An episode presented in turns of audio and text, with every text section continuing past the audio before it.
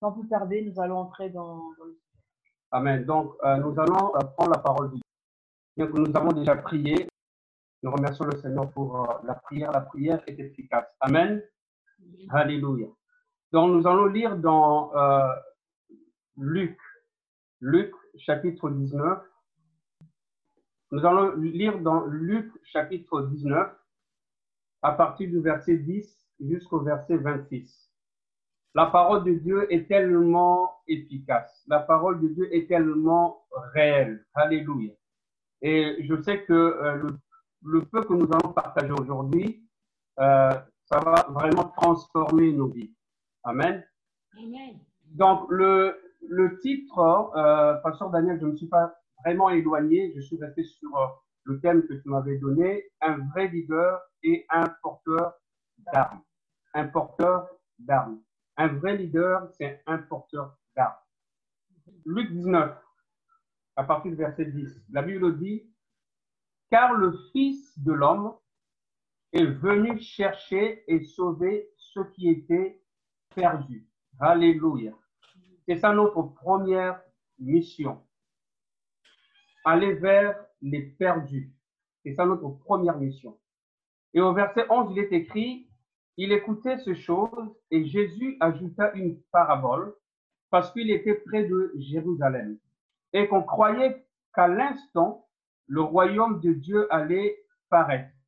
Et au verset 12, il dit donc, un homme de haute naissance s'en alla dans un pays lointain pour se faire investir de l'autorité royale et revenir ensuite. Il appela dix de ses serviteurs et leur donna dix mille et leur dit, faites-les valoir. Ça, c'est le premier mot que vous devez noter. Valoir. Faites-les fructifier.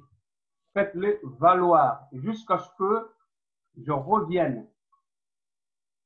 Et au verset 14, ce qui est terrible, mes frères et sœurs, regardez ce qui est écrit. Mais ses concitoyens le haïssaient. Vous voyez, nous qui sommes appelés à servir Dieu, tout le monde ne sera pas toujours d'accord avec nous. Il y en a qui vont nous haïr, il y en a qui vont nous rejeter, il y en a qui vont nous critiquer, mais cela ne doit pas nous arrêter. Parce que un ministère n'est jamais facile. Servir n'a jamais été facile. Et ils envoyèrent une ambassade après lui pour dire, nous ne voulons pas que cet homme règne sur nous. Quelle audace. Ils sont allés très loin. On ne veut pas que cet homme règne sur nous. Combien de fois nous avons pointé du doigt comme ça aux serviteurs de Dieu? Combien de fois nous avons pointé du doigt comme ça à ceux dont Dieu a appelé pour servir dans le royaume? Verset 15. Lorsqu'il fut de retour, après avoir été investi de l'autorité royale, ici on parle bien de l'autorité de Dieu, il fit appeler auprès de lui des serviteurs auxquels il avait donné l'argent, afin de connaître comment chacun l'avait fait valoir. Les richesses spirituelles que Dieu nous donne, les âmes que Dieu nous donne, les responsabilités que Dieu nous donne, nous devons le faire valoir. Travailler avec crainte, travailler avec respect, travailler avec abnégation, travailler avec courage, sans euh, se lasser, parce que notre force vient de Dieu. Notre force vient de la puissance dont Dieu nous a donnée. Notre force vient de l'autorité que Dieu nous a investie. Le verset 16, le premier vin est dit, Seigneur, ta mine a rapporté dix mille. Il lui dit, c'est bien, bon serviteur. Tu es un très bon serviteur. Parce que tu as été fidèle en peu de choses. Reçois le gouvernement de dix talents. Je ne sais pas quelle version vous avez. Moi, ma version, c'est marqué gouvernement. Reçois le gouvernement de dix mille. De 10 villes, pardon. Alors, là, l'autorité lui a été léguée, reçoit le gouvernement, c'est-à-dire tu peux maintenant gérer parce que tu as été fidèle. C'est-à-dire, on ne peut pas confier euh, une tâche importante à une personne qui n'est pas fidèle. Ce n'est pas possible. Cette personne va s'écrouler. Alors, verset 18, le second 20 est dit, Seigneur, ta mine a produit cinq mines. Il lui dit, toi aussi, sois établi sur cinq villes. Un autre vin est dit, Seigneur, voici ta mine que j'ai gardée dans un linge, car j'avais peur de toi, parce que tu es un homme sévère. Tu prends ce que tu n'as pas déposé et tu moissonnes ce que tu n'as pas semé. Il lui dit, je te juge sur tes paroles, méchant serviteur. Et lui, pensait bien faire d'avoir gardé ça précieusement pour lui. Mais ici, on est dans le principe du royaume. Le principe du royaume est différent. Le principe du royaume est basé sur l'obéissance, à l'écoute de ce que le maître dit. Pas ce que nous, on pense faire. Il dit, parce que tu es un homme sévère, tu prends ce que tu n'as pas déposé et tu moissonnes ce que tu n'as pas semé. Verset 22, il lui dit, je te juge sur tes paroles, méchant serviteur. Tu savais que je suis un homme sévère, prenant ce que je n'ai pas déposé et moissonnant ce que je n'ai pas semé. Alors pourquoi donc n'as-tu pas mis mon argent dans une banque afin qu'à mon retour, je le retirasse avec intérêt? Le mot, moi, quand j'enseigne la parole de Dieu, je m'arrête sur des mots parce que les mots sont très importants. Ici, le Seigneur parle du mot intérêt. C'est-à-dire, quand on sert Dieu, il y a bien un intérêt. Et l'intérêt dont on parle ici, ce sont des âmes perdues que nous devons gagner à Christ. C'est pour cela que je dois travailler à 100% et être à l'écoute de ce qu'on me demande, des instructions. Ça, vous devez noter cela. Recevoir des instructions. Tout commence par là. Même avec Moïse, il fallait recevoir des instructions. Sans instruction, le peuple ne peut pas avancer. Sans instruction, une entreprise ne peut pas avancer. Une société ne peut pas avancer. Même une famille. Nous devons tous être instruits. Le verset 24, puis il dit à ceux qui étaient là, ôtez-lui la mine et donnez-la à celui qui a les dix mines. Et lui dire, Seigneur, il a dix mines. C'est comme s'il disait, Seigneur, il en a trop. N'en rajoute pas. Mais lui, il est fidèle. Seigneur, il a dix mines. Et pour terminer le verset 26, je vous le dis, on donnera à celui qui a, mais celui qui n'a pas, on notera même ce qu'il a. Voyez-vous, mes frères et sœurs, comment le Seigneur était sévère. Pourquoi? Parce qu'il veut qu'on travaille et qu'on soit sérieux dans ce qu'on fait. Pour lui, ceux qui travaillent plus, il faut leur donner encore le moyen. Il faut investir plus sur ceux qui travaillent plus. Mais ceux qui travaillent moins, il faut même enlever ce que on leur donne et donner à ceux qui travaillent plus. Donc, avant d'aller plus loin, nous allons introduire aujourd'hui et nous allons parler de sept points importants. Si on a le temps de finir aujourd'hui, on va finir. Si on n'a pas le temps, avec euh, euh, l'instruction du pasteur Daniel, on, on, planifiera une deuxième réunion. Alors, vous allez noter le sept points que nous allons euh, aborder par la grâce de Dieu. Le premier point, nous allons parler de l'appel de Dieu. Ça, c'est le premier point. Quand je fais le 7 points, rappelez-vous que le chiffre 7, c'est le chiffre parfait de Dieu. Le Seigneur m'a inspiré le 7 points et nous savons tous que le, chiffre 7, c'est le chiffre parfait de Dieu. Premier point, l'appel de Dieu. Deuxième point, un vrai leader doit d'abord être un disciple. Un vrai leader doit d'abord être un vrai disciple, un, être un disciple, un vrai serviteur. Et quand on parle d'un serviteur, le mot qui me vient tout de suite à l'esprit, c'est d'abord l'évangélisation. C'est d'abord d'avoir le, le, fardeau des âmes. Ça, c'est le premier mot qui. Point 3, un leader. Donc, je reprends le deuxième point pour aller au, au point 3. Un leader est un serviteur, c'est-à-dire un esclave. Quand on est serviteur, on est esclave pour servir les enfants de Dieu. Le quatrième point, pour être un vrai leader, il faut aimer la parole de Dieu. Nous devons aimer la parole de Dieu. Quand on aime la parole de Dieu, on aura finalement la capacité de servir efficacement. Si on n'aime pas la parole de Dieu, on ne pourra pas servir efficacement. Donc, c'est la parole de Dieu qui nous donne la capacité de servir et d'être des vrais serviteurs et des vrais leaders. Aimer la parole de Dieu, c'est aimer Jésus-Christ. Aimer la parole de Dieu, c'est aimer aussi les instructions. Aimer aussi d'être corrigé, réprimandé, pour euh, apprendre le, le bon chemin. Le point 5, on reconnaît un leader dans sa capacité à être soumis. On reconnaît un leader dans sa capacité à être soumis. La soumission. La soumission nous brise et la soumission nous prépare à être un bon serviteur.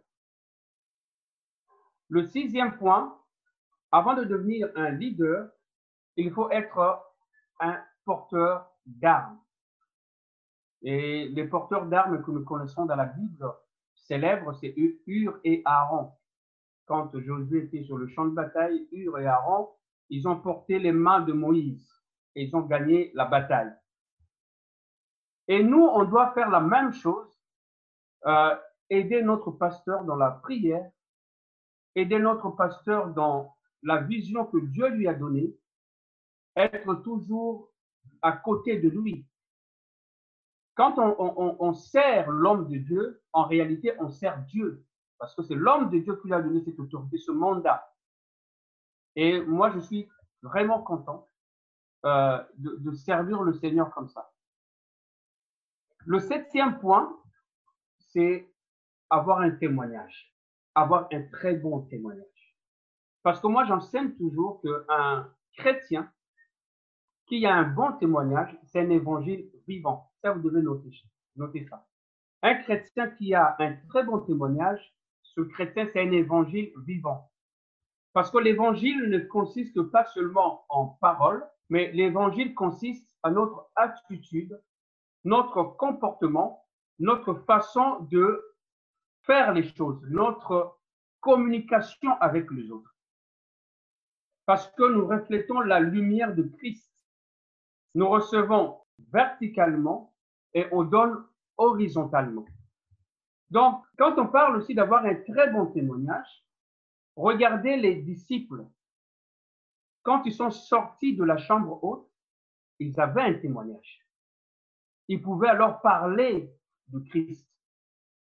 Ils n'avaient plus peur, même si leur attitude avant était différente de leur attitude après, cela justifie cela parce que ils avaient expérimenté quelque chose. Donc, notre témoignage vient après une expérience. Quand je euh, vous regarde aujourd'hui, votre attitude, votre comportement, votre façon de fonctionner à l'église, votre façon de parler, je saurai tout de suite si vous avez une, une réelle expérience avec Christ ou non. Donc, en tant qu'enfant de Dieu, nous devons refléter Christ dans tout ce que nous faisons. Amen. Amen. Alléluia. Donc, euh, l'appel de Dieu. Donc, euh, on va euh, introduire ce, cette session par un, le, départ, le premier point qui est l'appel, parce que s'il n'y a pas l'appel, on ne peut pas avancer. Donc, on a deux appels, deux types d'appels. Le premier appel, il est général. et le deuxième, il est spécifique. Alors, le premier appel, euh, c'est un appel à aller annoncer l'évangile à nos familles, à nos amis, à nos voisins. Et euh, si nous sommes sauvés, nous sommes sauvés pour délivrer, nous sommes sauvés pour libérer, nous sommes sauvés pour sauver, nous sommes guéris pour guérir. Amen. Nous sommes transformés pour apporter la transformation. Euh, lorsque le Seigneur a envoyé ses disciples, il les a envoyés annoncer la bonne nouvelle, guérir les malades, ressusciter les morts, purifier les lépreux et chasser les démons. Voilà le premier appel. Alors, qu'est-ce que le fardeau de âme va provoquer en nous? On va lire Matthieu euh, chapitre 10, verset 17. Matthieu, Matthieu chapitre 10, du verset 7 à 8. Alors, Matthieu chapitre 10, du verset 7 à 8. Alors, je le lis. Allez, prêchez et dites, le royaume des cieux est proche. Et au verset 8, guérissez les malades, ressuscitez les morts, purifiez les lépreux, chassez les démons. Vous avez reçu gratuitement, donnez gratuitement. Amen. Donc, euh, voilà le premier appel qui nous est donné à chacun d'entre nous.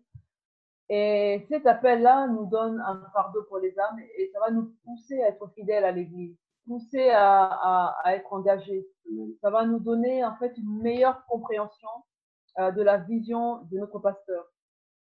Le fardeau des âmes est euh, ceux dont les personnes dans l'Église, euh, dans la marche chrétienne qui ont un réel souci, un réel fardeau pour les âmes, vont faciliter en fait le travail à l'Église faciliter le travail pastoral, euh, vont prendre soin des visiteurs, vont prendre soin de l'Église. Pourquoi?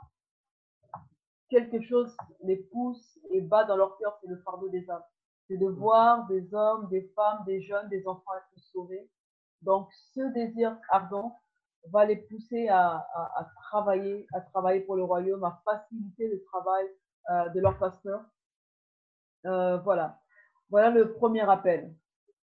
Et il est important, hein, il est très important et pourtant euh, beaucoup de personnes veulent outrepasser le premier appel.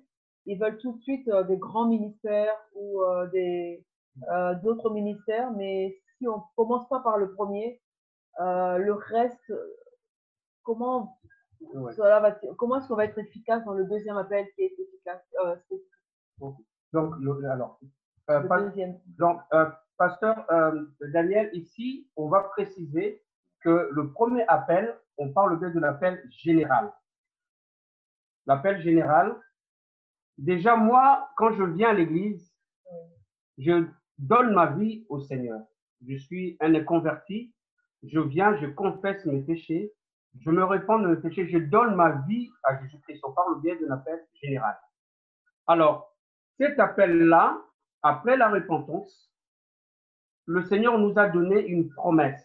Et cette promesse, c'est le don du Saint-Esprit. On décide de se faire baptiser, bien sûr, au nom de Jésus-Christ. Après, le premier don que nous recevons, c'est le don du Saint-Esprit qui nous donne la capacité de faire ce que Sœur Pauline a dit, aller faire de toutes les nations les disciples. C'est-à-dire tous ceux qui ont cru en Jésus-Christ, tous ceux qui se sont fait baptiser et ont reçu le baptême du Saint-Esprit. On est baptisé du Saint-Esprit on n'est pas baptisé par le Saint-Esprit. On est baptisé du Saint-Esprit. Il y a une différence. Donc, nous avons reçu là une puissance. Et cette puissance nous permet euh, d'enlever la peur, de ne plus être timide, d'être puissant et de dominer, parce que Dieu nous a donné le pouvoir de dominer partout nos pieds foulent. Et c'est avec cette puissance que nous allons aller pour délivrer les âmes partout où le Seigneur nous envoie. C'est ce que Sœur Pauline a expliqué par rapport à ce, premier appel qui est général. Maintenant, le deuxième appel, ça c'est un appel spécifique. Et c'est là qu'on doit faire très attention parce que le Seigneur est très sélectif par rapport à cet appel spécifique. Alors, euh, l'appel spécifique, c'est euh, maintenant on parle de précision. Euh, le on parle de discerner son appel. Appeler à faire quoi Dieu nous appelle et nous confie des missions euh, bien précises à accomplir dans le but d'atteindre une vision. Alors, euh, nous voyons dans la Bible, par exemple, je vais prendre euh, quatre, cinq ou six personnages bibliques qui ont, qui ont eu des appels spécifiques. Nous voyons que Jean-Baptiste a été appelé à prêcher la repentance. Son appel était spécifique et bien précis. Il n'a fait que à nous prêcher la repentance, pas autre chose. L'apôtre Paul euh, a été destiné par Dieu à devenir apôtre. Moïse a été appelé pour libérer le peuple d'Israël du joug de Pharaon. David a été appelé à être roi. Élie a été appelé à être un prophète. Euh, donc voilà le, deuxième appel qui vient après et qui est spécifique. Alors, euh, nous sommes appelés à œuvrer comment? Quand, quand l'appel quand l'appel maintenant est spécifique, la question c'est, je suis appelé à œuvrer comment? Le Seigneur, quand il nous appelle, il nous donne vraiment des précisions de la manière dont on doit exercer euh, le ministère, euh, de la manière de faire le service. Et le succès va dépendre en fait du respect strict euh, des consignes qui nous sont données. Quand le Seigneur a envoyé les, on vient de lire Matthieu 10, euh, 7 à 8, mais la suite, Matthieu 10, vous pouvez prendre Matthieu chapitre 10, 9 à 14, on va le lire. Matthieu chapitre 10, du verset 9 à 14. Il est dit ceci, ne prenez ni or, ni argent, ni monnaie dans vos ceintures, ni sac pour le voyage, ni deux tuniques, ni souliers, ni bâtons, car l'ouvrier mérite sa nourriture. Dans quelque ville ou village que vous entriez, informez-vous s'il s'y trouve quelque homme digne de vous recevoir, et demeurez chez lui jusqu'à ce que vous partiez. En entrant dans la maison, saluez-la. Et si la maison en est digne, que votre Père vienne sur elle. Mais si elle n'en est pas digne, que votre Père retourne à vous. Lorsqu'on ne vous recevra pas et que qu'on n'écoutera pas vos paroles, sortez de cette maison ou de cette ville et secouez la poussière de vos pieds. Donc là, euh, Jésus envoie 70 personnes et leur dit exactement euh, ce qu'ils doivent faire et ne pas faire. Dans l'Ancien Testament, euh, nous avons également euh, l'histoire du prophète Shemeja dans le livre des rois. Alors, ce prophète Shemeja avait été envoyé auprès du roi de Juda et le Seigneur lui avait donné des consignes vraiment très strictes à respecter. On lui avait dit de ne pas manger de pain ni de ni d'eau et de ne même pas prendre un autre chemin pour le retour. On lui a dit, prends tel chemin pour aller vers le roi. Et en chemin, si quelqu'un te propose du pain ou de l'eau, tu ne prends pas. Et on lui a dit qu'au retour, ne prends pas un autre trajet, mais retourne par le même chemin. Mais sur la route, un autre prophète va le convaincre de manger, de boire et de s'arrêter de prendre un autre trajet. Il va le faire. Et ce prophète qui ne va pas respecter les consignes va être tué par un lion. Dans ce, passage, vous, trouvez ça dans 1 roi, chapitre 13, verset 9, vous pouvez aller jusqu'au verset 24. Alors, la, leçon à, retenir est qu'il ne, qu'il ne suffit pas seulement de faire ce que Dieu nous a dit de faire, mais aussi le faire de la manière dont il nous a dit de le faire.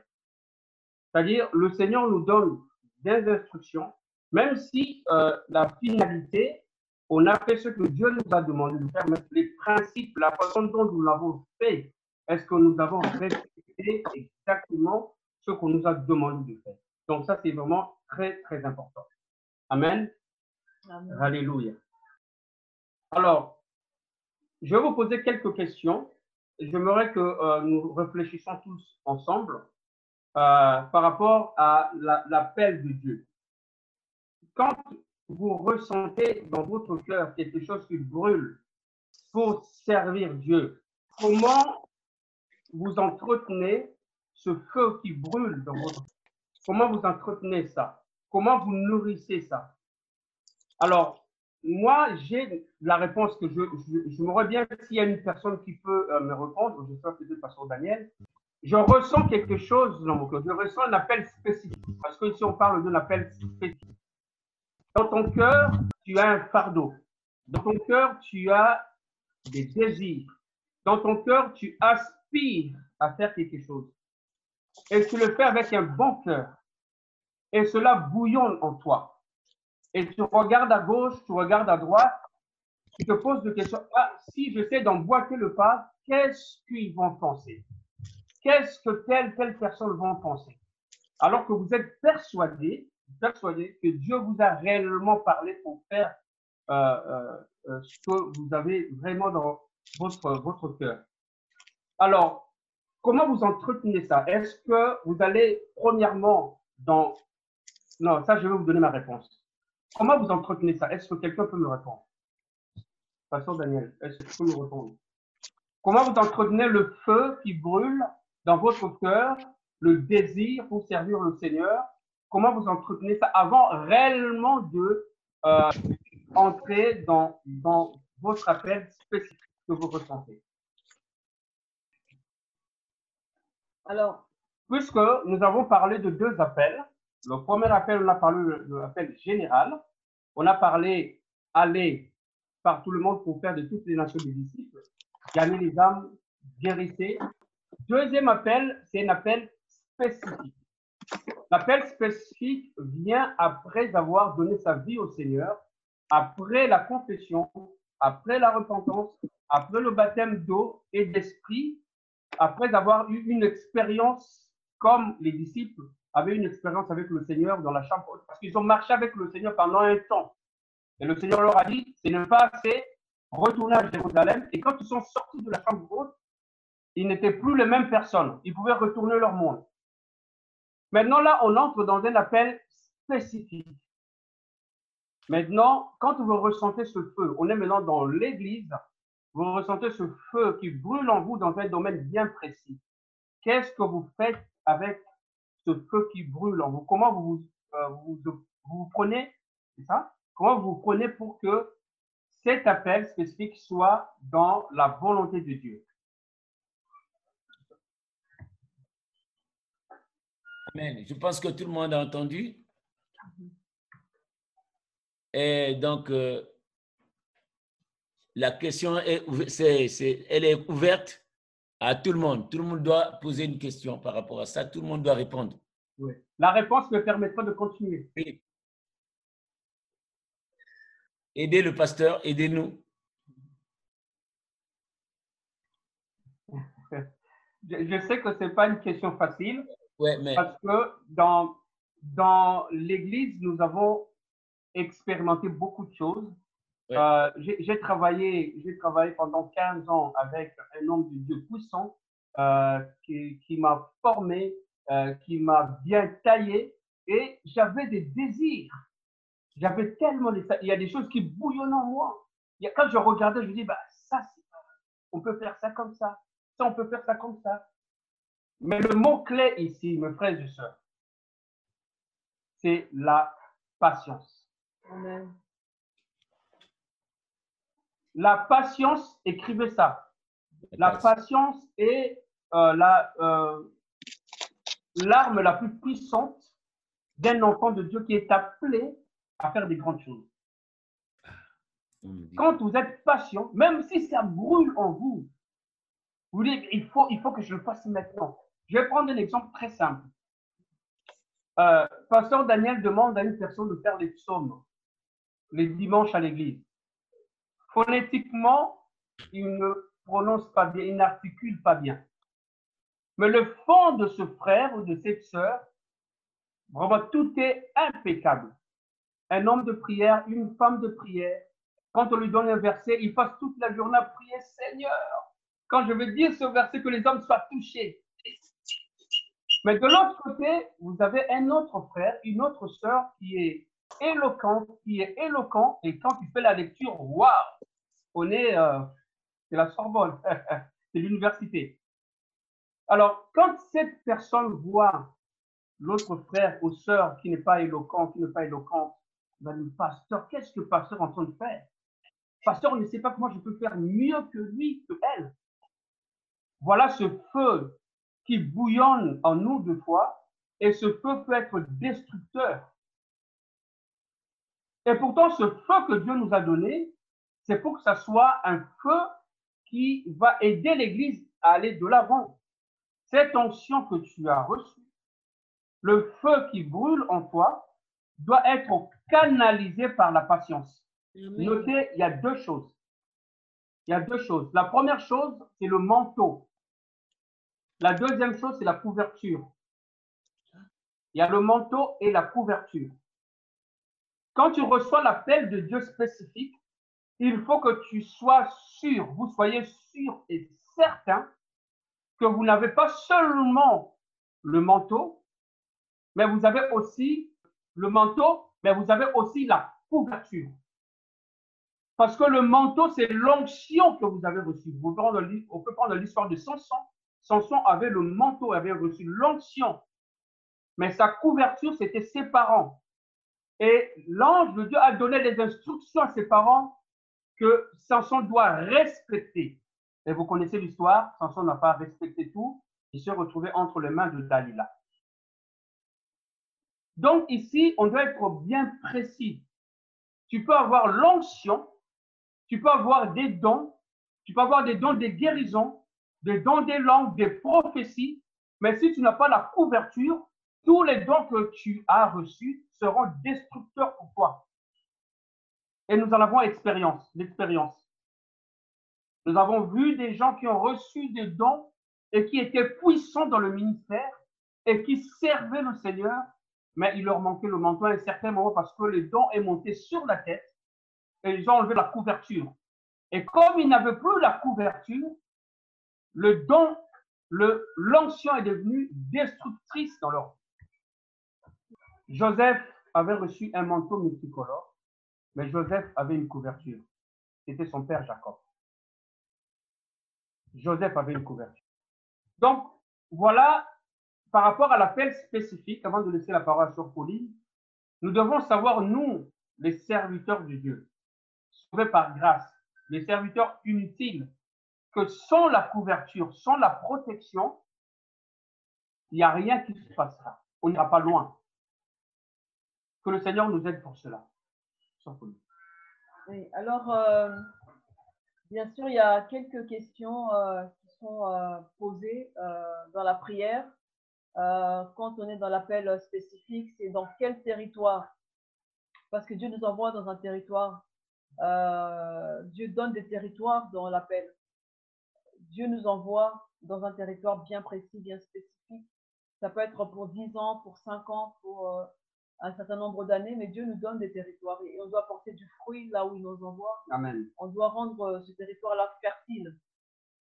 Ensuite, euh, euh, il y a des appels, comme j'ai dit, par exemple, en parlant des territoires, c'est vrai qu'il y a des appels qui sont donnés pour une durée de temps précis. On peut avoir un appel pour un endroit, mais pour 10 ans, pour 20 ans. Et on peut avoir aussi un appel pour 5 ans ou pour 30 ans. Et euh, bien sûr que euh, Dieu nous envoie aussi euh, cibler la mission.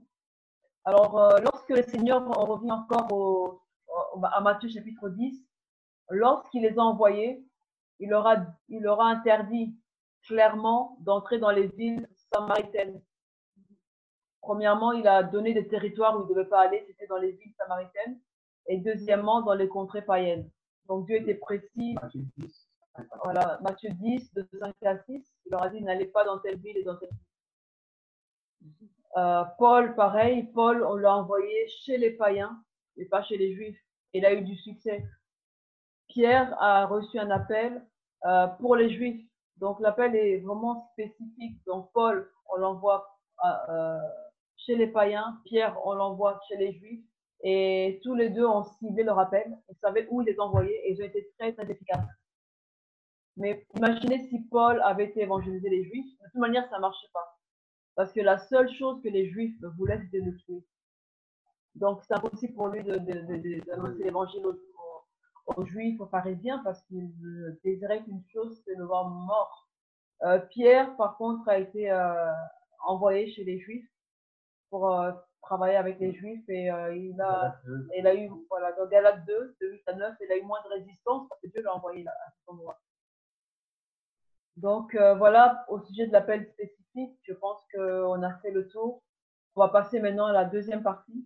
Alors, par rapport à l'appel spécifique, on conclut ici avec deux mots. Euh, il faut vraiment cibler, et le mot euh, le premier mot, cibler et euh, discerner là où Dieu nous a réellement placés.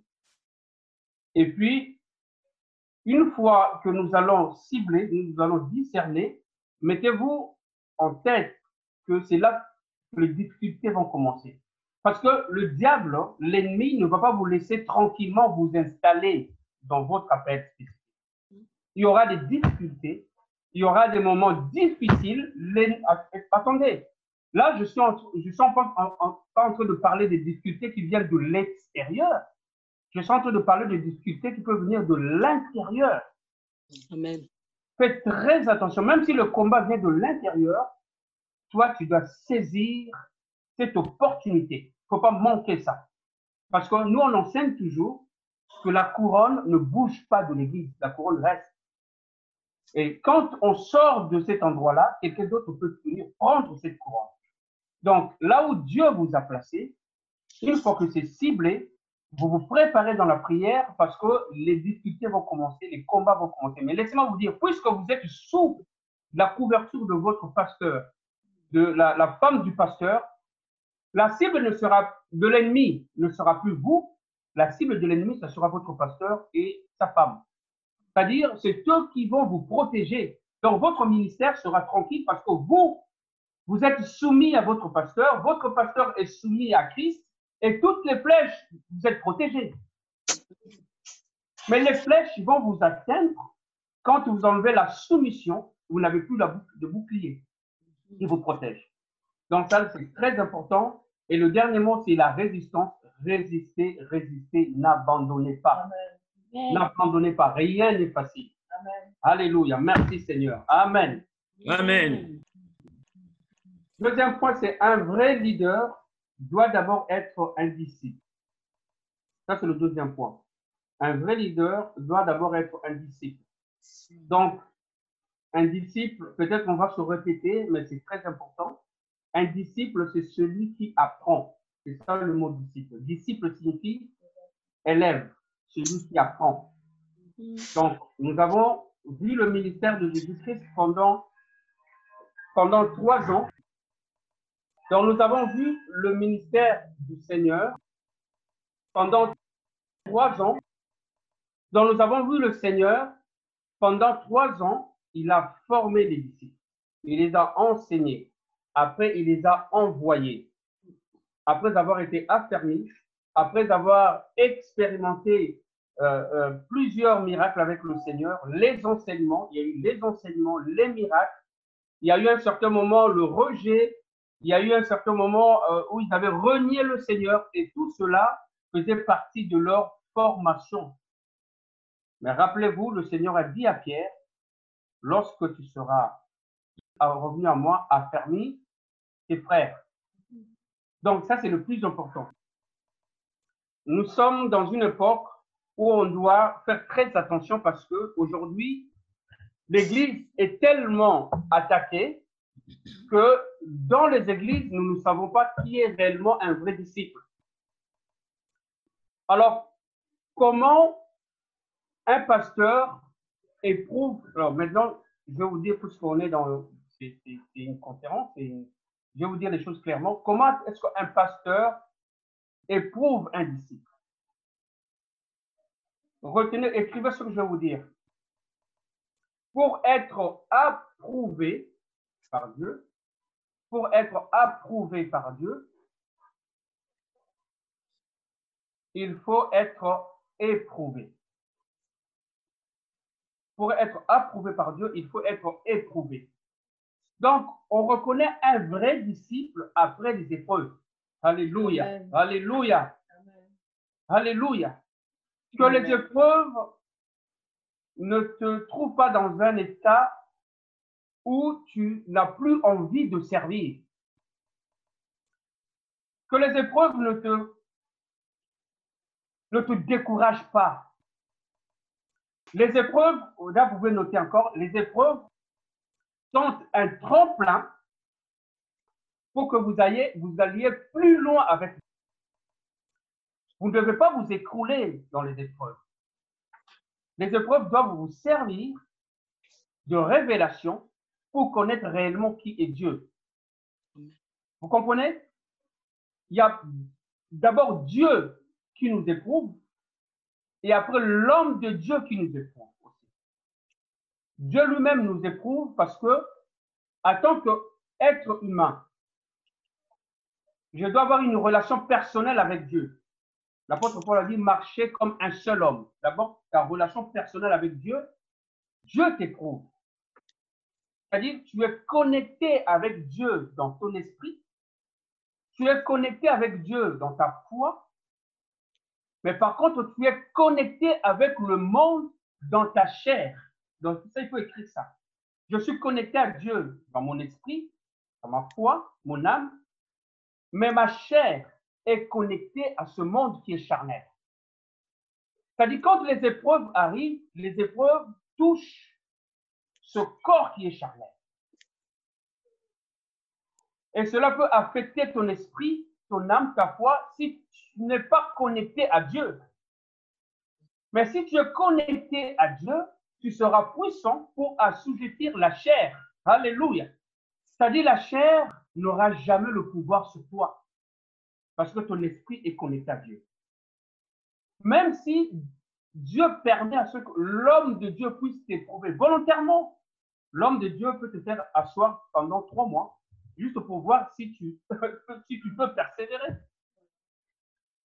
Tu vas venir le matin et balayer l'église, ranger les chaises, vérifier les lampes, s'il y a les lampes qui sont grillées. Pendant ce temps-là, l'homme de Dieu observe.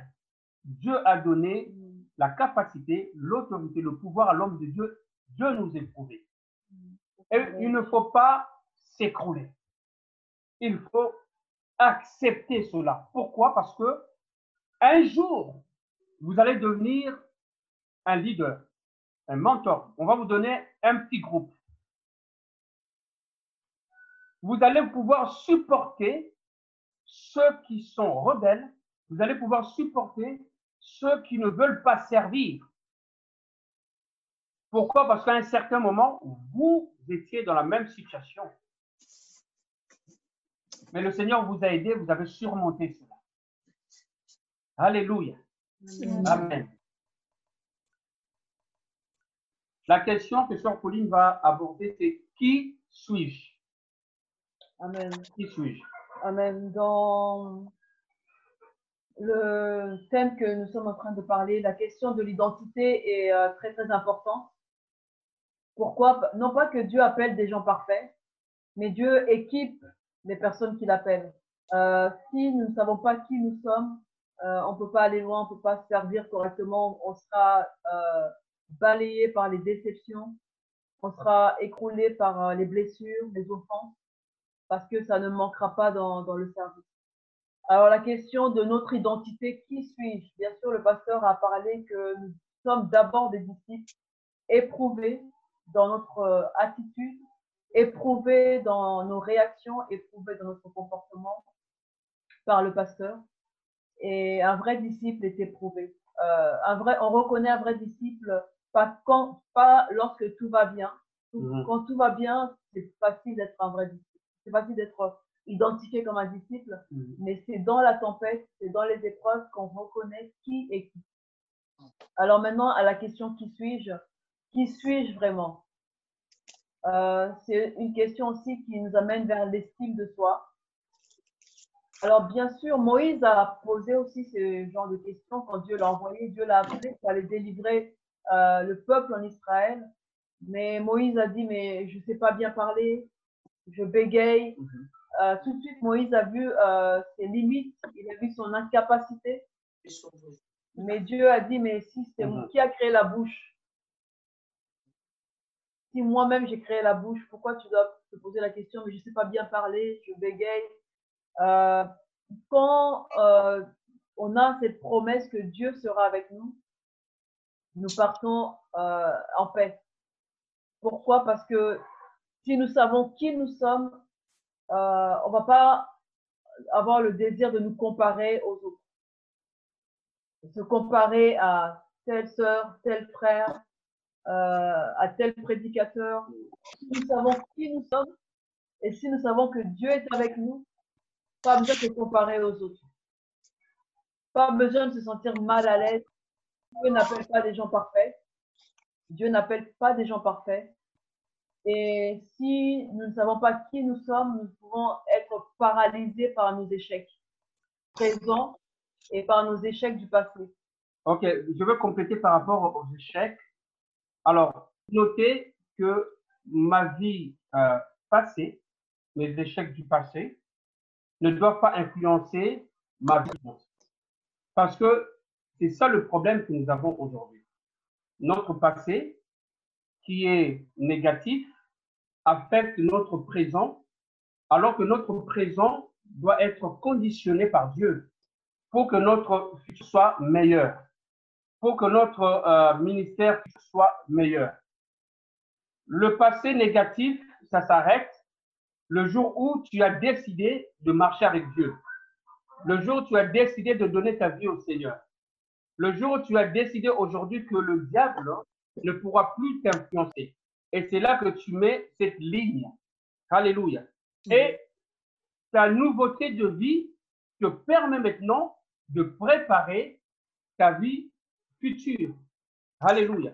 Puisque aujourd'hui, les enfants de Dieu euh, qui marchent avec cet esprit de condamnation, je ne suis pas, capable, euh, je ne mérite pas, euh, mais pourquoi c'est moi? Tout ça, toutes ces questions-là, c'est fini, c'est déjà passé. On, dépose ça à la croix du Seigneur, on demande au Seigneur, Seigneur, maintenant je veux marcher avec toi. Seigneur, je décide aujourd'hui de te servir. Seigneur, instruis-moi. Seigneur, change-moi, change mon attitude, change mon comportement, change mon cœur. Alléluia. Enlève cet esprit de condamnation, enlève cet esprit d'échec que ça, Satan nourrit jour après jour. C'est un, un, spécialiste, lui, de rappeler aux gens leur vie passée à chaque fois. Mais aujourd'hui, moi, je sais que je sers un expert qui est Jésus-Christ. Alléluia. Qui a effacé complètement mes péchés. Et aujourd'hui, il m'a donné un nouveau, une nouvelle vie, un nouveau élan que je dois marcher avec lui. Alléluia. Amen. Amen. Amen. Lorsque le Seigneur nous appelle, nulle part il est écrit que tout sera parfait. Nulle part c'est marqué que tout ira bien. Oui. Mais euh, il y a une seule chose, une seule vérité que nous avons, c'est je serai avec vous tous les jours jusqu'à la fin du monde. Amen. Et cette assurance, c'est ça que nous avons. On a dit que euh, tout sera parfait, qu'il n'y aura pas d'échec, qu'il n'y aura pas de combat, mais on a une garantie, c'est que Dieu sera avec nous. Alléluia. Et ça nous suffit. Alléluia. La présence de Dieu, la voix de Dieu, entendre sa voix, Oui. avoir sa présence, Au nom de Jésus. qu'est-ce qu'on peut désirer de plus? Il y a une chose aussi qui est euh, très importante dans notre identité. Il faut savoir qu'on ne peut pas plaire à tout le monde. Et euh, si, on cherche à plaire aux hommes, on sera vraiment le plus malheureux. On sera misérable et malheureux si on pense qu'on doit plaire à tout le monde. Vous savez, euh, les apôtres ont bouleversé leur monde, pas parce qu'ils étaient gentils, pas parce qu'ils avaient des talents, mais parce qu'ils étaient disponibles et ils avaient la crainte de Dieu. Alors, on doit savoir aussi que dans le service à l'Église, euh, ce n'est pas notre gentillesse qui peut Mhm. euh, garder euh, quelqu'un à l'Église. C'est pas notre talent, c'est pas notre sourire. C'est pas. c'est ça qui est assez important de savoir quelle est notre identité. C'est-à-dire que c'est Jésus qui peut les garder. On peut tout donner, mais l'homme peut décider du jour au lendemain de tourner, de tourner le dos, de changer les choses. Mais on doit euh, être confiant que celui qui nous a appelés est fidèle. Amen. Amen. Amen. Amen. Maintenant, euh, nous allons voir les, les cinq euh, caractéristiques d'un serviteur. on va plutôt parler de, de cinq points. Parce que le mot serviteur veut dire esclave. Et troisième point. point, le mot serviteur veut dire esclave. Donc, qu'est-ce qu'on entend par serviteur et quels sont les signes euh, d'un esclave? Qu'est-ce qu'on, Quels sont les cinq Mhm. caractères d'un esclave? Donc, euh, on va développer, on va regarder rapidement les cinq. Si vous pouvez noter les cinq caractères d'un esclave, d'un serviteur. Oui, donc nous sommes appelés euh, par Dieu pour servir. Ça, c'est le premier point. Nous sommes. Et non pour nous faire servir. Donc, on appelé par Dieu pour servir les autres et non pour se servir soi-même. Ça, c'est la première chose qu'on doit savoir. Quand on a ce désir de servir les autres, on est dans la volonté de Dieu. Et euh, le mot servir Dieu ici euh, désigne celui euh, qui est esclave et qui s'abandonne complètement aux principes de Dieu. Amen. Parce que laissez-moi vous dire que les principes de Dieu euh, ne sont pas faciles à respecter. Mais un serviteur euh, se soumet aux principes. Et c'est là qu'il y a la puissance. C'est-à-dire, c'est impossible d'être puissant si on n'est pas soumis. C'est pas possible. On ne peut pas résoudre ce, ce problème. Pour être puissant, il faut être soumis. Parce que euh, nous, nous sommes soumis à la parole de Dieu. La parole de Dieu est là. Nous sommes soumis à la parole de Dieu. Donc, la soumission, comme un serviteur avait dit, nous sommes sous, il y a sous et. Donc, nous sommes dans une mission. Il faut une personne qui est dans cette soumission, automatiquement, elle a reçu le mandat de la part du Seigneur. Une personne qui n'est pas soumise n'a pas reçu le mandat. On reçoit le mandat seulement quand on est dans la soumission. Alléluia. Alors, les cinq caractéristiques euh, d'un esclave. Alors, le, premier euh, caractère d'un esclave, hein, c'est qu'il il doit accepter, parce que la traduction du mot serviteur veut dire esclave. hein.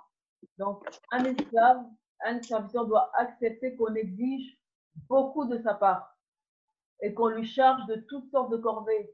Sortir les poubelles de l'église, nettoyer l'église, ranger les chaises. Il est esclave, il est serviteur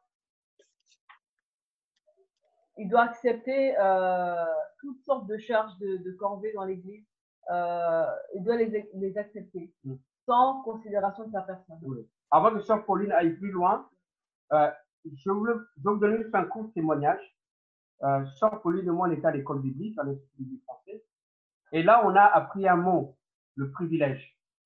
On, est- on arrive comme ça. La première chose que je devais apprendre, ce n'est pas le livre d'Apocalypse, ce n'est pas le livre d'Ézéchiel, Daniel. La première chose, c'est le privilège. Alors, on me dit, premièrement, il faut nettoyer les toilettes. Ouais. Deuxièmement, il faut ranger les chaises. Deuxièmement, troisièmement, il faut prendre soin de l'église. Il faut la- enlever le poussière. Waouh! Et c'est ça qui nous a aidé à être humbles. Amen. Parce que quand tu commences tout de suite ton ministère spécifique, là, tu cherches tout de suite le pupitre, tu cherches tout de suite, tu cherches tout de suite à, à- à enseigner, c'est pas bon. Mm. Il faut commencer par les petites choses. Ça, c'est vraiment un secret que je vous donne. Nettoyer les toilettes. Le pasteur n'est pas aveugle. Il voit. Quand, quand le pasteur demande 100, vous en faites 200. Et quand il demande 200, vous en faites 400. Et lui-même, il sera bouleversé. Il dit, mais je lui ai demandé 100, il a fait 100. Là, votre, votre, votre, votre place va se tailler euh, spirituellement et j'allais dire naturellement. C'est-à-dire, ce ne sera même pas forcé. C'est-à-dire le fait que vous êtes comme un petit enfant, comme un esclave, vous servez. Même si on vous frappe, vous ne dites rien. Jésus-Christ, on l'a frappé, il n'a rien dit. Alléluia. Jusqu'à la croix, parce que son objectif, c'était de, de, de renverser le monde de ténèbres, de, de, de, récupérer les clés. Alléluia. Les clés qui nous ont libérés aujourd'hui. Donc, la première chose, vous devez savoir, c'est être humble et servir. Et là, vous avez la puissance et vous direz non. Amen. Alléluia. Alors, euh, la manière de faire euh, le, le service, le faire avec simplicité, sans discuter et sans s'attendre à avoir des récompenses, euh, des, des compliments, des remerciements. Et sans murmurer. Ah, mais c'est toujours moi qui ouvre l'église. C'est toujours moi qui fais la fermeture de l'église. Euh, c'est toujours moi qui dois arriver tôt. C'est toujours moi qui dois ranger telle chose. On ne doit pas murmurer. Le- L'esclave, le, serviteur ne murmure pas. Deuxième euh, point, c'est qu'il doit accepter euh, de travailler sans critiquer et sans accuser. Sans s'attendre à avoir des remerciements. Ça, c'est un serviteur. Tu travailles sans accuser et sans critiquer. Troisièmement, euh, le serviteur doit réaliser en fait qu'il est un serviteur inutile, dans le sens que c'est Dieu qui donne le vouloir et le faire. C'est pour le Seigneur que je fais cela. Si je nettoie l'église, si je balaie, si je prends soin des ustensiles de l'église, c'est pour le Seigneur que je le fais. Et le quatrième point, le serviteur doit savoir euh, que toute la patience et la douceur a, dont il a besoin pour euh, montrer euh, aux autres son dévouement. Alors, tout ce qu'on fait avec patience, tout ce qu'on fait dans la douceur, dans la gentillesse, en supportant, on doit savoir que c'est c'est normal en fait euh, de travailler pour le Seigneur. C'est pas un devoir, euh, c'est-à-dire qu'on me doit, euh, on me doit telle chose parce que j'étais patiente, on me doit ça parce que j'ai supporté. Non, un esclave ne, ne, ne donne de sa personne sans s'attendre à quelque chose en retour. Et cinquièmement, euh, c'est le chemin de la croix. C'est le seul chemin euh, véritable euh, de l'esclave. Pourquoi? Parce que Jésus l'a tracé pour nous en mourant sur la croix de Golgotha. Alors pourquoi nous on doit refuser de passer par la croix? Pourquoi nous on doit refuser ce chemin qui est la croix? En fait, la- le chemin de la croix descend toujours. C'est lourd, c'est dur.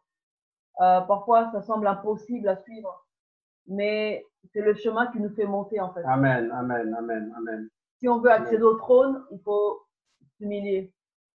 Si on veut accéder au trône, il faut passer par la croix. La croix, c'est accepter d'être rejeté, accepter d'être euh, humilié, méprisé, Frappé. frappé. Accepter aussi l'injustice. Euh, comment on réagit quand on est accusé injustement? Le Seigneur a été accusé de manière injuste et il a supporté. Donc voilà les cinq caractéristiques d'un esclave.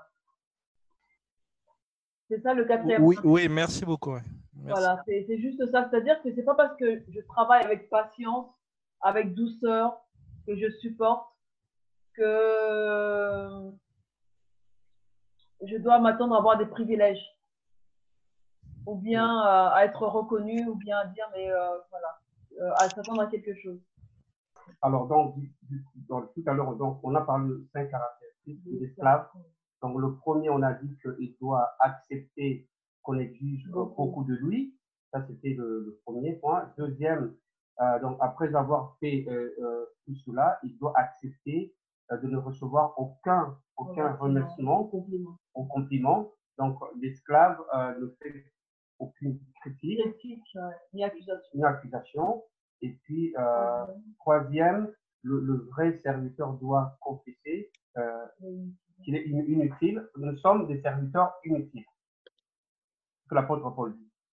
Donc, euh, quatrième, euh, le, le vrai serviteur doit savoir que toute patience, toute la douceur et le support qu'il a, manifeste. qu'il manifeste, qu'il a montré, donc, en se dévouant pour les autres. D'accord. Et puis le cinquième, c'est le chemin de la croix. Et le, le chemin de la croix, Sœur Pauline a parlé tout à l'heure, c'est vrai qu'à un certain moment, on va descendre, mais après, après la pente est comme ça. Il va falloir monter cette pente avec, avec la croix. Mais le plus important, ce que vous devez noter, c'est le résultat qui compte. Les souffrances, les fouets, les critiques, tout ce que les gens disent autour de nous, c'est pas ça le problème. De toute façon, on doit, on est obligé de passer par la croix pour faire l'œuvre de Dieu. Il faut passer par la croix pour faire l'œuvre de Dieu. Sinon, l'œuvre de Dieu ne sera pas efficace. Pourquoi? Jésus-Christ nous a libérés en mourant sur la croix. Il a dit, tout est accompli. Il n'a jamais dit ça avant. Et il n'a jamais dit ça quand, euh, quand il faisait des miracles, quand euh, il enseignait, quand il chassait les démons. Non, il a dit ça après, quand à la croix. Il a dit tout est accompli. Donc, c'est à la croix que nous allons accomplir des grandes choses pour le Seigneur. Alléluia. Voyez-vous comment, de quoi l'œuvre de Dieu dit, ben, pour que nous puissions réussir, il faut souffrir. Ah oui. pour gagner une âme, il faut une âme seulement, il faut souffrir. Moi, j'ai vu l'expérience du pasteur Daniel, comment il, traversait les villes, les métros, les bus, pour gagner, garder une âme dans le Seigneur. C'est un modèle pour moi dans l'évangélisation. Et, quand je, fais la même chose dans mon église, moi, je ne me fatigue pas. Euh, je peux parler avec une personne, elle reçoit aujourd'hui, demain, elle peut rejeter mes prédications, elle peut rejeter mes enseignements. Mais cela euh, ne me décourage pas, parce que je sais que l'ennemi est derrière tout ça. Et je m'accroche, j'avance. Alléluia, je persévère. C'est ma croix, au nom de Jésus-Christ. Alléluia. Amen. Quatrième point, c'est ça. Pour être un vrai leader, il faut aimer la parole de Dieu. Alors, vraiment, ce quatrième point, euh, vous avez un pasteur qui aime tellement la parole de Dieu. vous avez un pasteur qui est tellement ancré dans la parole de Dieu. Vous avez un pasteur qui est tellement puissant dans la parole de Dieu que c'est un sujet que pasteur Daniel peut développer. Vraiment, il faut l'écouter. Parce que quand on aime la parole de Dieu, tout est facile. Alors, on va lire dans Exode 3, Exode 3 verset 3. Exode 3, verset 3. Moïse dit, je veux faire un détour pour voir quelle est cette grande vision et pourquoi le buisson ne se consume point? Donc, Moïse est captivé par le buisson ardent et il s'en approche par cette démarche et il nous enseigne symboliquement la première étape dans le cheminement pour découvrir notre appel.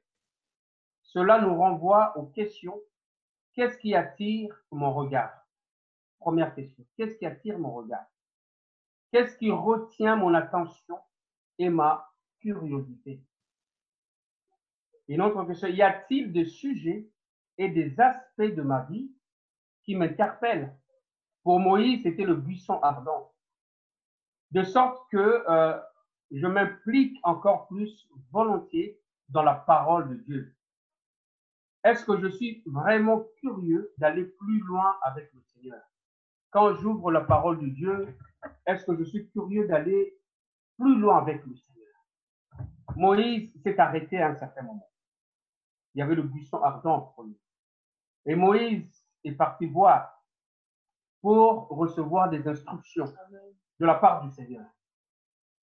Est-ce qu'à un certain moment dans ta vie, tu t'es arrêté pour consulter Dieu, pour parler avec Dieu et recevoir des instructions?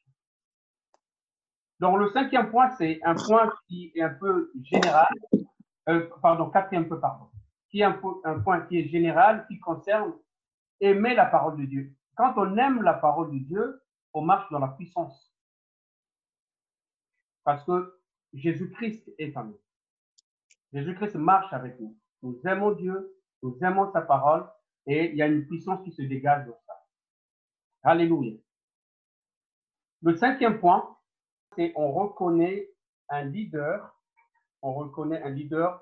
En fait, si vous avez remarqué, tous les points sont, euh, sont liés. Tous les points que nous avons évoqués sont liés on reconnaît un leader dans sa capacité, donc vous soulignez le nom capacité, dans sa capacité à être soumis. Ici, la soumission, c'est un, une discipline aussi par rapport à la capacité. pourquoi je parle de la capacité? Pourquoi? Parce que c'est une discipline. C'est une discipline. Parce qu'il y a certaines personnes qui sont soumises parce qu'elles pensent qu'elles n'ont pas le choix. si, si vous pensez que euh, la soumission, c'est parce que vous n'avez pas le choix, vous vous trompez. La soumission, c'est quand vous-même, vous avez cette capacité d'être soumis. Pourquoi je parle de la capacité? Parce que il y a certaines épreuves que vous devez surmonter. Parce que dans la soumission, il y a toujours des choses qui, nous énervent, il y a toujours des choses qu'on ne comprend pas, il y a toujours des choses qu'on veut trancher tout de suite. Non, mais il est très lent. Moïse ne marche pas assez vite. voilà ce que les peuples disent. Moïse ne marche pas vite. Ça, c'est ce que les jeunes disent. Hein. Les jeunes disent, Moïse ne marche pas vite. Donc, c'est-à-dire qu'on doit avoir cette capacité d'être soumis. Une personne qui a la capacité, c'est une personne qui contrôle certaines choses. Qui peut parler de maîtrise de soi, la maîtrise de soi. Quand on a les dons spirituels, on a les dons spirituels de puissance, de prophétie, de guérison, de foi, on a les dons. Les dons spirituels ne peuvent pas fonctionner correctement l'Église si nous n'avons pas Galates 5, 22. Le fruit de l'esprit avec les manifestations, c'est impossible. Les dons spirituels fonctionnent toujours avec comment comporter une personne qui a le don de guérison et qui est tout le temps en colère, qui est tout le temps dans la médisance? Ah, c'est pas possible. Qui n'a pas de maîtrise de soi? Le don ne sera pas efficace. Donc, en tant qu'enfant de Dieu, on doit comprendre cela. Donc, je reviens à ce que je disais. On doit avoir la capacité d'être à être soumis. Donc, la soumission, la soumission, premièrement, nous brise. Tant qu'il n'y aura pas de brisement dans ta vie, oublie le ministère, oublie le service.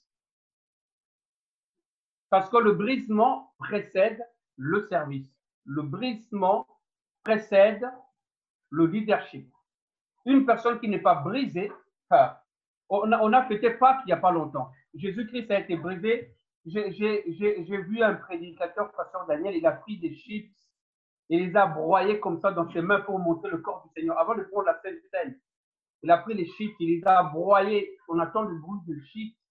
Après, il a pris des raisins avec ses mains, il les a broyés comme ça pour voir comment le sang de Jésus-Christ a coulé. C'était pas joli à voir, c'était pas facile, c'était c'était de douleur. Sa peau, on a, à chaque, chaque fouet, il y a le clou qui pénétrait sa peau et ça arrachait. la- Non, c'était très dur. Donc ici, le ministère, le, le, le service, le, le leadership, on ne peut pas être euh, mentor, on ne peut pas être un responsable de, groupe, de, comment on appelle ça, les, les cellules, les cellules de maison.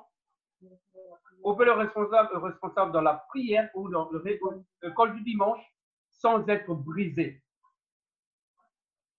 Alors, le brisement, c'est Dieu qui nous brise. Le brisement, Dieu permet aussi à ce le pasteur puisse nous éprouver et nous amener au brisement parce que l'onction doit sortir.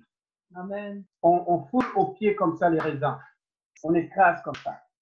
Et puis l'onction sort. Alléluia. Même si on vous écrase, laissez-moi vous dire, c'est pour sortir le meilleur de vous. Alléluia. Amen. Donc la se brise et se prépare à être un bon leader. Donc c'est une préparation.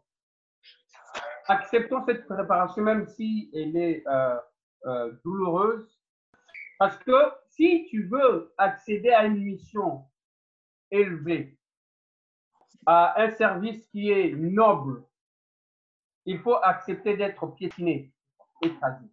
Ça fait, je vous dis sincèrement, ça fait, oh, je me lance je oh, voilà ceci. Tu n'iras pas loin parce que Dieu permet cela. Ça fait très mal. Mais laissez-moi vous dire que le Seigneur est en train de préparer votre ministère. Alléluia. C'est pour cela que j'ai envie de dire ce soir, merci Seigneur pour la croix.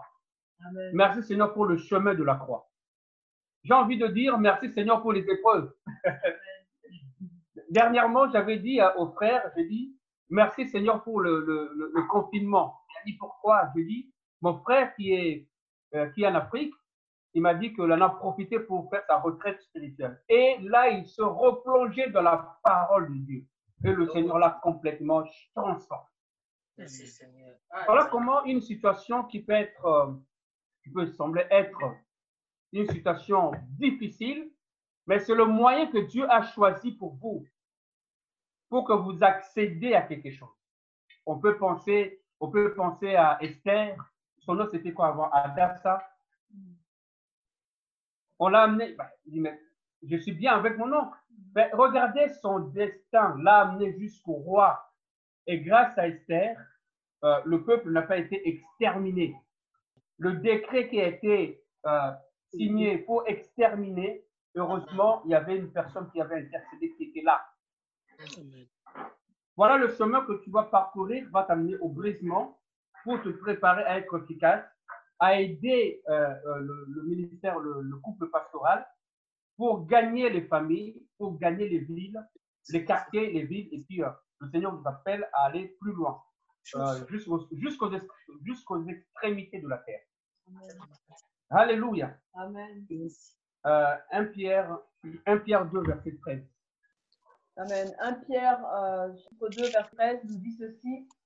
Soyez soumis à cause du Seigneur à toute autorité établie parmi les hommes, soit au roi comme souverain.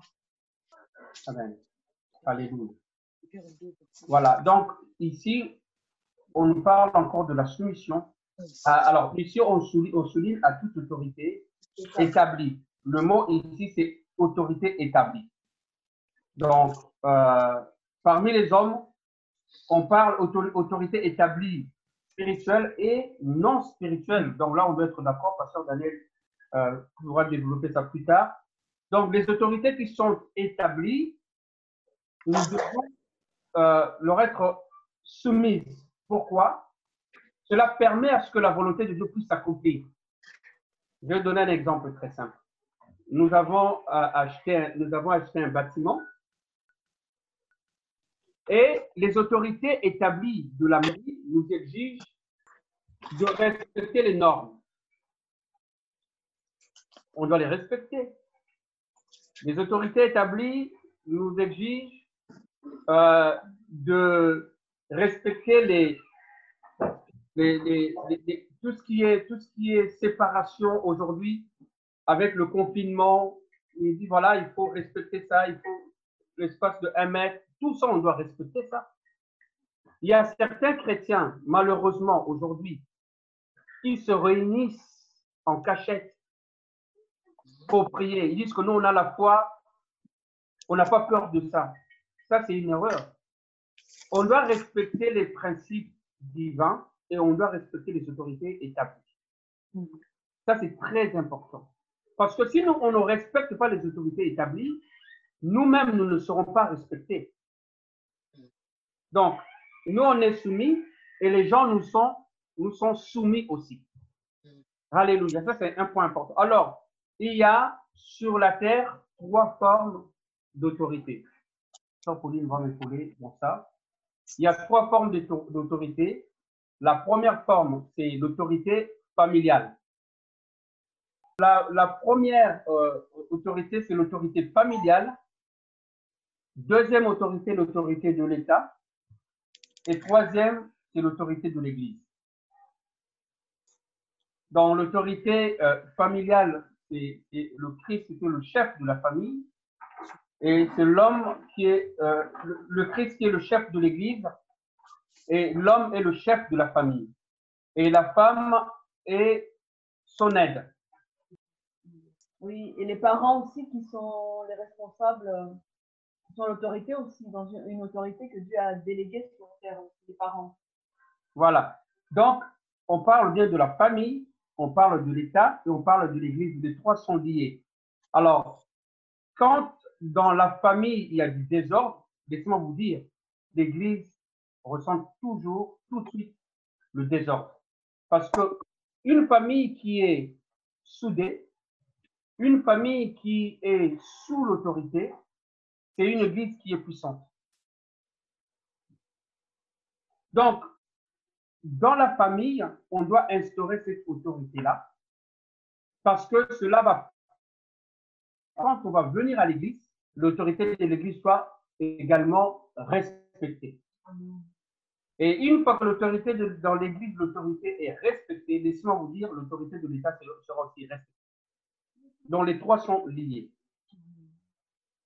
Alors, euh, euh, qu'est-ce que Dieu veut obtenir de nous par euh, la soumission? Dieu veut former notre caractère. Vous savez que dans une famille, a un père ou une mère n'a jamais discipliné son enfant, ce sera très difficile pour lui de survivre dans la société. Un enfant qui n'a jamais eu une autorité sur lui, qui n'a jamais été discipliné, qui n'a jamais eu Oui. des règles et des principes, sera un problème pour la société. Parce que la société, elle est faite de règles, elle est faite de discipline, la société euh, a, a une structure. Euh, voilà l'importance de, de la soumission. Nous sommes tous le produit d'un héritage familial. Et lorsque nous venons à l'église, lorsque nous sommes convertis, on doit être transformé. Notre cœur doit être transformé. Peu importe euh, l'origine, euh, notre héritage familial, une fois converti, notre cœur doit être transformé et nous devons être soumis. Soumis à la parole, soumis aux autorités. Dieu veut nous former, former notre caractère par la soumission. Amen.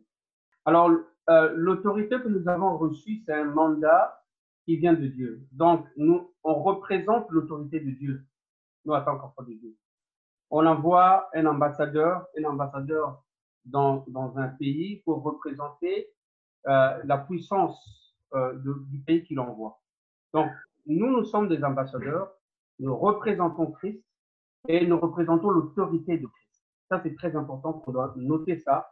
Et euh, une fois que l'autorité de Christ est respectée, tout fonctionne dans l'ordre. Alléluia. C'est pour cela aujourd'hui notre société a un problème parce que vous avez remarqué de plus en plus ils enlèvent Dieu dans la société. Il n'y a plus rien qui va. Parce que je vous ai dit tout à l'heure, l'autorité familiale, l'autorité de l'État et l'autorité de l'Église, les trois doivent être liés. Alors, comme l'État enlève l'autorité de l'Église, il n'y a plus rien qui va, il n'y a plus rien qui fonctionne. C'est pour ça, à l'époque, vous vous rappelez très bien que les rois étaient investis par l'autorité de l'Église. Alors, euh, tout de suite, euh, un verset m'est venu euh, sur l'autorité spirituelle, parce qu'en fait, la soumission euh, nous donne de l'autorité. Plus nous sommes soumis, plus nous avons de l'autorité. Alors, nous allons lire dans Malachie, chapitre euh, 3, verset 10 à 11. Malachie, chapitre euh, 3, du verset 10 à 11. Donc, euh, Malachie, chapitre 3, du verset 10 à 11, nous dit Apportez à la maison du trésor toutes les dîmes, afin qu'il y ait de la nourriture dans ma maison. Mettez-moi de la sorte à l'épreuve, dit l'Éternel des armées, et vous verrez si je n'ouvre pas pour vous les écluses des cieux, si je ne répands pas sur vous la bénédiction en abondance. Donc, la maison, c'est pas euh, une option, c'est un commandement. C'est pas une suggestion, mais c'est vraiment un commandement. Au verset 11, il est dit ceci. Pour vous, je menacerai celui qui dévore, et il ne vous détruira pas les fruits de la terre, et la vigne ne sera pas stérile dans vos campagnes, dit l'Éternel. Maintenant, euh, pour avoir l'autorité sur celui qui dévore, parce que le Seigneur a dit de vous faites une chose, vous amenez vos dîmes, vos trésors dans la maison de Dieu, et en, en retour, qu'est-ce que Dieu fait? Il va menacer celui qui dévore. Celui qui dévore euh, nos vignes, Oui. nos fruits, nos finances, Dieu va le menacer pour qu'il n'y ait pas la stérilité dans nos campagnes. Ça, c'est une promesse qui est donnée à Dieu. Hmm. Alors, euh, on ne peut pas avoir l'autorité sur le dévoreur. Vous savez qu'il y a le, le dévoreur est un esprit qui dévore nos finances. Hmm. On n'a pas d'autorité sur lui tant qu'on n'est pas soumis au premier verset, chapitre 10. En fait, la soumission nous donne l'autorité sur l'ennemi. D'accord? Donc, si je suis soumise et que j'amène mes trésors, mes dîmes dans la maison de Dieu, en ouvrir ma bouche et menacer moi-même le Amen. dévoreur. Amen. Prendre l'autorité sur cet esprit-là, lui dit qu'il ne touchera pas à mes finances. Alléluia. Je peux le menacer Amen. pour qu'il ne vienne pas détruire mes fruits Mm. de la terre, Mhm. c'est-à-dire mes richesses, mes finances, mon travail. Je peux le menacer parce que j'ai obéi, j'étais soumis au verset qui était avant. Donc, la soumission nous donne l'autorité sur cet esprit-là. Mais par contre, si je fais le contraire, si je n'amène pas ma dîme, je n'amène pas mon offrande, je n'amène pas mes trésors, si le dévoreur vient, Même si je, peux prier, mais je n'aurai pas d'autorité sur cet esprit-là. Je peux le menacer, mais il ne pourra pas m'obéir parce que je n'ai pas été soumise d'abord. Donc la soumission nous donne de l'autorité. Amen. Merci, Sœur Pauline. Alors, on va, on va noter quelques points que j'ai notés ici. Euh, premièrement, nous sommes, nous sommes le produit, nous sommes le produit de notre héritage familial. Nous sommes le produit de notre héritage familial. C'est pour cela, mes bien-aimés, euh, on doit donner une très, très bonne éducation à nos enfants. Vraiment. C'est vrai qu'aujourd'hui, nous sommes de fois intimidés par les enfants, les enfants nous menacent, vous ne comprenez rien, euh, c'est notre monde aujourd'hui, vous êtes dépassés. Cela ne change pas les principes qui sont bibliques, qui sont établis. Comme la Bible dit, ne déplacez pas les bornes et les anciens ont placé. Les bornes qui sont là, les bornes, ces bornes-là ne bougeront pas. La parole de Dieu ne change pas. Même si le monde bouge, mais la parole de Dieu ne change pas. Donc, nous sommes le produit de notre héritage euh, familial. Lorsque nous nous convertissons, il y a une transformation qui doit se faire dans notre cœur. Donc là, on parle du cœur. C'est là que vient notre transformation. Alors, une personne qui est transformée, c'est une personne qui n'aura pas de problème avec l'autorité. Voilà pourquoi on a cette interaction de poids. Voilà comment on a des combats parce que nous avons affaire à des gens qui ne sont pas réellement transformés. Ils ont le cœur dur, ils n'ont pas laissé la parole de Dieu pénétrer dans leur cœur. Ils ont la connaissance, ils veulent faire les choses à leur manière, mais ils ne sont pas complètement transformés. Ils sont pas de la conversion. La différence, euh, je ne sais pas si quelqu'un peut me donner la réponse, mais il y a une différence entre la, se repentir et se convertir la repentance et la conversion. Bien que les deux sont liés, mais il y a une différence. Une personne qui est convertie, c'est une personne qui est complètement transformée, quand est vraiment converti. Il y a un principe, il y a les étapes dans la repentance. Euh, une personne peut confesser ses péchés aujourd'hui, euh, il peut se repentir de plusieurs choses, mais la personne est réellement convertie converti quand Christ l'a franchi. Quand son cœur est complètement transformé. C'est là que la conversion vient. La conversion, c'est un changement complet. La conversion, ce n'est pas un changement euh, partiel. Là, on est dans cette étape de la repentance, dans cette étape où on cherche à abandonner les choses. Mais une fois qu'on est complètement libéré, ah, ben, on est converti, c'est là que on est soumis c'est là qu'on accepte l'autorité. Waouh, une personne tellement brisée.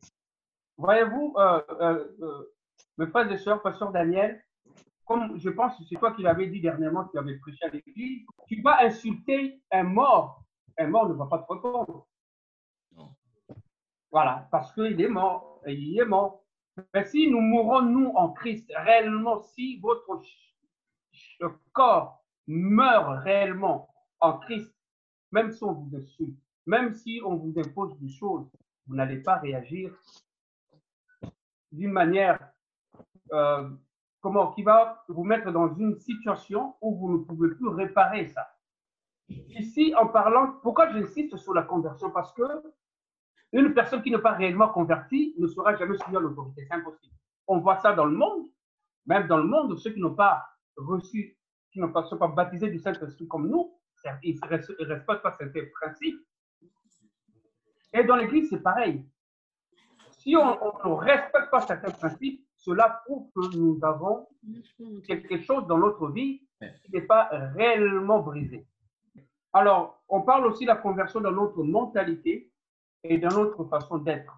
Alléluia. Que le Seigneur nous aide dans ça. Amen. Donc, lorsque nous voulons que Dieu nous façonne, nous forme, pour être utile dans son œuvre, il faut que nous fassions réellement sa volonté, la volonté de Dieu. Dans l'autorité que Dieu donne vient de notre soumission. Vous avez remarqué qu'on a insisté sur ce mot parce que c'est ça qui va vous permettre à être excellent et à servir Dieu. Alléluia. Sixième point. Alors, pour le porteur d'armes, on va lire dans 1 euh, Samuel, c'est juste une histoire qui est euh, magnifique. Là, on, va parler du porteur d'armes. Le point 6, avant de devenir un leader, il faut être un porteur d'armes. C'est 1 Samuel 14, à partir du verset 1. Samuel. 1 Samuel, chapitre 14, à partir du verset 1. Alors, 1 Samuel 14. 14, à partir du verset 1 euh, jusqu'au verset 7. Un jour, Jonathan, fils de Saül, dit au jeune homme qui portait ses armes. Donc le thème, c'est euh, avant de devenir un leader, on doit d'abord porter les armes de notre euh, dirigeant, de notre leader. Alors le fils de Saül dit au jeune homme qui portait ses armes, viens et poussons jusqu'au poste des Philistins qui est là de l'autre côté. Et il n'en dit rien à son père. Saül se tenait à l'extrémité de Gibéa, sous le grenadier de Migron, et le peuple qui était avec lui formait environ Achija, fils d'Achitoub, frère d'Ikabod, fils de Phiné, fils d'Élie, sacrificateur de l'Éternel à Silo, portait les. Le peuple ne savait pas que Jonathan s'en allait. Entre les passages par lesquels Jonathan cherchait à arriver au poste des Philistins, il y avait une dent de rocher d'un côté et une dent de rocher de l'autre l'une portant le nom de Bosset et l'autre celui de Séné. L'une de ces dents au nord vis-à-vis de Michmash et l'autre au midi vis-à-vis de Gibéa, de Geba. Jonathan dit au jeune homme qui portait ses armes, viens et poussons jusqu'au poste des de ces incirconcis. Peut-être l'Éternel agira- agira-t-il pour nous, car rien n'empêche l'Éternel de sauver au moyen d'un petit nombre comme d'un grand nombre. Et verset 7, celui qui portait ses armes lui répondit, fais tout ce que tu as dans le cœur, n'écoute que ton sentiment, me voici avec toi prêt à te suivre. Voilà, on va s'arrêter là. Donc on voit l'histoire de Jonathan qui avait un porteur d'armes. Dans la Bible, les, rois, les fils de rois, euh, ceux qui combattaient avaient des hommes à côté d'eux qui, les aidaient à porter les armes euh, dans le combat, dans la bataille, lorsqu'ils devaient escalader des montagnes. Et porter des armes, euh, les armes, c'est très important dans le ministère. L'Église aujourd'hui a besoin de, jeunes hommes, de jeunes femmes qui vont porter les armes de leur pasteur. C'est vraiment le, ministère d'a- d'assister, euh, d'être de soutien dans le ministère que de porter les armes dans le combat. Euh, le pasteur pourra mieux affronter ses ennemis spirituels si il a autour de lui dans l'église des jeunes, des hommes, des femmes euh, qui portent ses armes. Il sera très très efficace dans le combat spirituel parce qu'il a des gens autour de lui dans l'église qui portent ses armes. Et euh, on peut pas laisser nos leaders, nos pasteurs seuls dans le combat, seuls dans la bataille contre nos ennemis euh, qui sont nombreux, nos ennemis invisibles. On peut pas les laisser seuls se battre. Nous, on vient faciliter le combat en portant les armes. En portant les armes pour qu'eux puissent se déplacer dans le domaine spirituel, pour qu'eux puissent marcher, pour qu'eux puissent, eux puissent monter, escalader et, et gagner la bataille. Parce que les armes étaient lourdes hein, à porter. Donc les porteurs d'armes les suivaient partout avec les armes. Et aujourd'hui, nous, nous savons que les armes avec lesquelles nous combattons ne sont pas charnelles, Charnel, euh, mais sont spirituelles par la vertu de Dieu. Amen. Amen. Il faut savoir quelles sont les armes avec lesquelles nous combattons. L'une des armes que nous avons, c'est le nom de Jésus. La première Amen. arme que nous avons, c'est le nom. Est-ce que dans l'Église, vous portez son nom? Nous avons euh, la parole de Dieu. Est-ce que vous portez la parole comme arme pour combattre avec votre pasteur? Nous avons euh, le jeûne, la prière. Nous avons le sang de Jésus et nous avons notre témoignage. Voilà les armes que nous portons. En plus de l'armure individuelle que nous, revêtons dans la bataille, mais nous portons les armes de notre pasteur quand nous gardons ces armes spirituelles que Dieu nous a données. Et c'est très important que l'Église porte ces armes-là pour combattre avec euh, leur pasteur. Alors, le, mot, euh, simple, c'est soutenir. Donc, les, porteurs d'armes, sont ceux qui soutiennent euh, l'œuvre de Dieu. Alors, ce qui est euh, extraordinaire dans la parole de Dieu, tous ceux qui soutiennent euh, l'œuvre de Dieu se préparent eux aussi à accéder à un ministère. Ça, vous devez sais- saisir ça. Nous avons l'exemple d'Élisée avec Élie. Nous avons l'exemple de Josué. Nous avons l'exemple aussi de disciples qui étaient de porteurs d'armes avec le Seigneur. Donc, c'est un ministère qui est très important de soutenir le pasteur dans la prière, de soutenir le pasteur avec les études bibliques à la maison, exercer pendant, euh, ça fait 10 ans qu'on est à Romilly, et on a exercé ça pendant 15 ans auprès de notre euh, pasteur euh, qui nous a formés, pasteur Jean-Claude Novati. Euh, porter les armes du pasteur, on peut dire en général de l'Église, c'est être un intercesseur.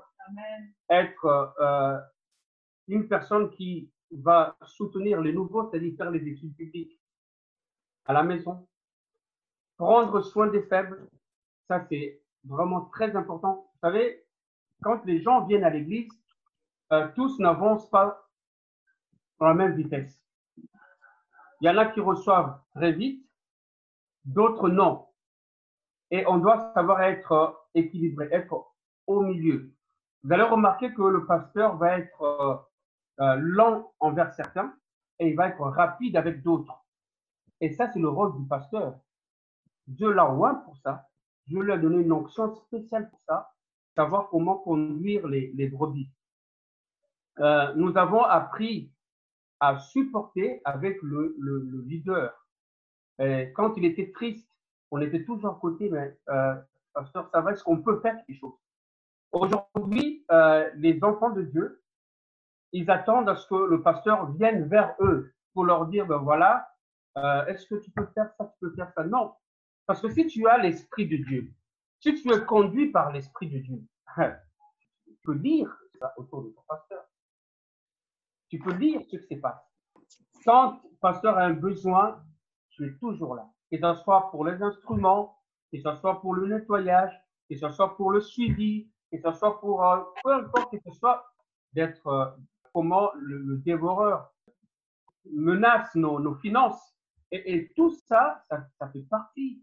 Et soutenir l'Église financièrement, c'est vraiment noble.